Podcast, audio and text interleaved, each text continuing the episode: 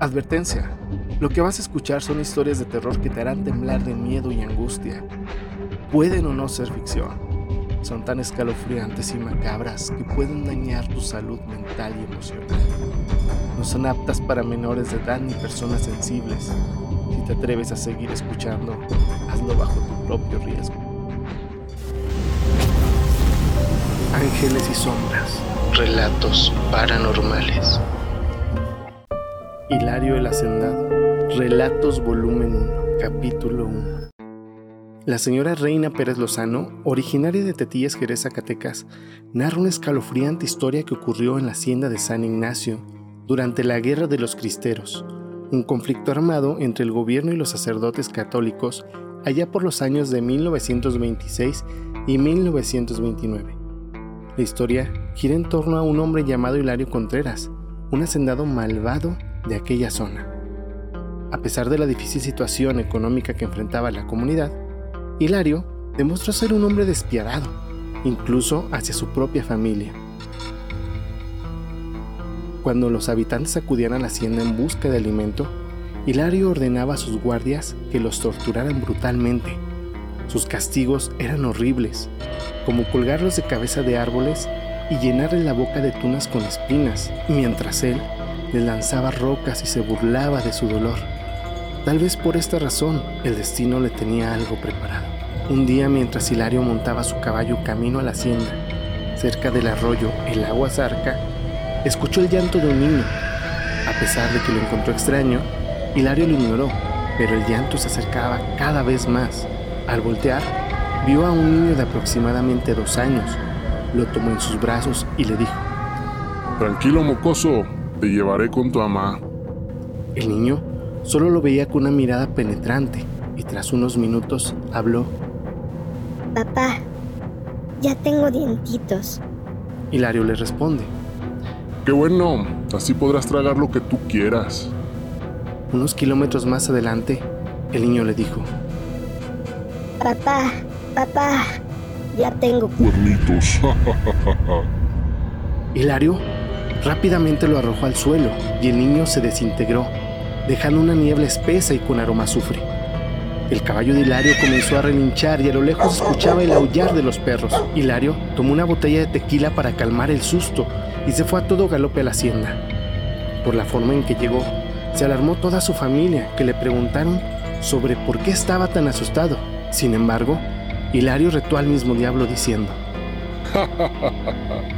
A mí ni el mismo diablo me asusta.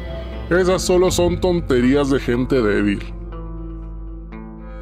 Él no podía olvidar aquel aterrador encuentro y todos los días soñaba con ser llevado al infierno. A pesar de esto, la actitud de Hilario empeoró aún más. Un día, Hilario enfermó gravemente y pasó más de un mes en cama antes de fallecer. Durante su velorio, se escucharon golpes provenientes del ataúd Era él que desde dentro gritaba con rabia. ¡Sáquenme de aquí! ¡Que no ven que estoy vivo! Al abrir el ataúd, empezó a gritar, pero esta vez con regocijo. no se les hizo, malditos. Hilario sigue más vivo que nunca. pero su festejo duraría poco, pues volvió a gritar desesperado. ¡Quítenme las víboras! ¡Me están ahorcando! ¡Y las lagartijas que me están tragando! ¡Quítenmelas! Después de un tiempo, Hilario volvió a morir, pero esa no fue la última vez que lo vieron con vida.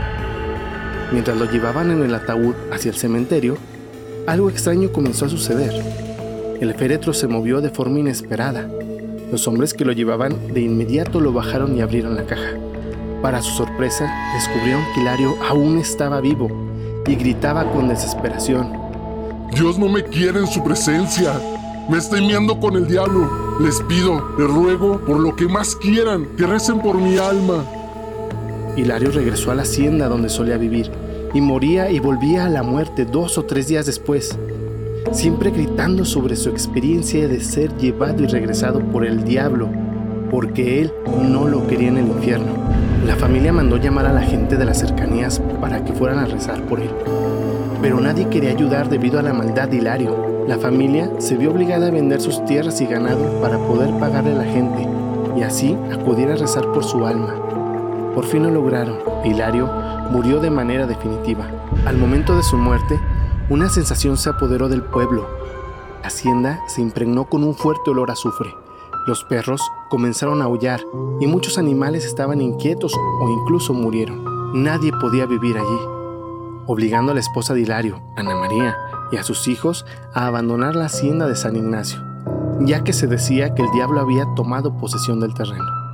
Actualmente todavía viven algunos de los 14 hijos, y en las calles aún se habla del día de su muerte, donde surge la pregunta, ¿Hilario pagará su condena en el infierno? ¿O acaso su alma aún se encuentra vagando entre nosotros? Ángeles y sombras, relatos paranormales. Cuéntanos, ¿qué te pareció el video? Esperemos que te haya gustado y que lo hayas disfrutado. Por favor, regálame un like y suscríbete. Recuerda que tú también puedes ser el protagonista de nuestra próxima historia de terror.